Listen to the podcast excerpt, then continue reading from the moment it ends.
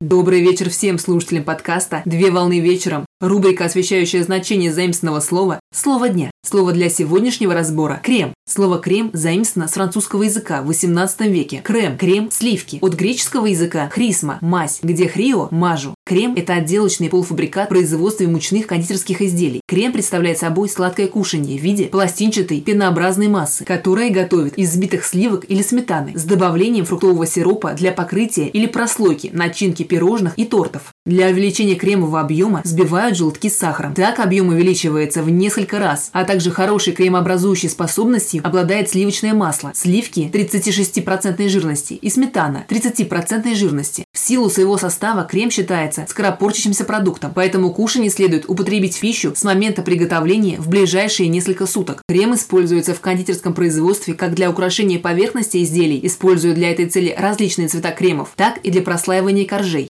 При производстве мучных кондитерских изделий используют следующие виды кремов. Белковые кремы готовят на основе белка, желатина, лимонной кислоты и сахара песка. Крем отличается белизной, большой легкостью и пышностью. При этом основное назначение крема – это покрытие пирожных и тортов, а также наполнение кремовых трубочек. Заварные кремы используют для прослаивания выпеченных полуфабрикатов, а также для наполнения трубочек и корзиночек. При этом заварной крем имеет непышную консистенцию. Масляные кремы готовят на основе сливочного масла, взбитых в пену яиц и молока. Сливочные кремы готовят на основе сливочного масла с добавлением ароматических добавок, какао-порошка, кофейного сиропа, сахарной пудры, сгущенного молока, а также фруктово-ягодных заготовок. В некоторых рецептурах сахар-песок заменяют на предварительно приготовленный и охлажденный сахарный сироп. Сливочно-сметанные кремы взбивают из сливок и сметаны при низкой температуре. При этом крем используется для прослаивания бисквитных полуфабрикатов, а также наполнения трубочек и корзиночек.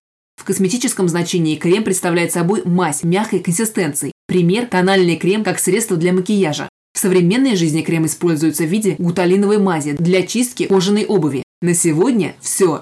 Доброго завершения дня. Совмещай приятное с полезным.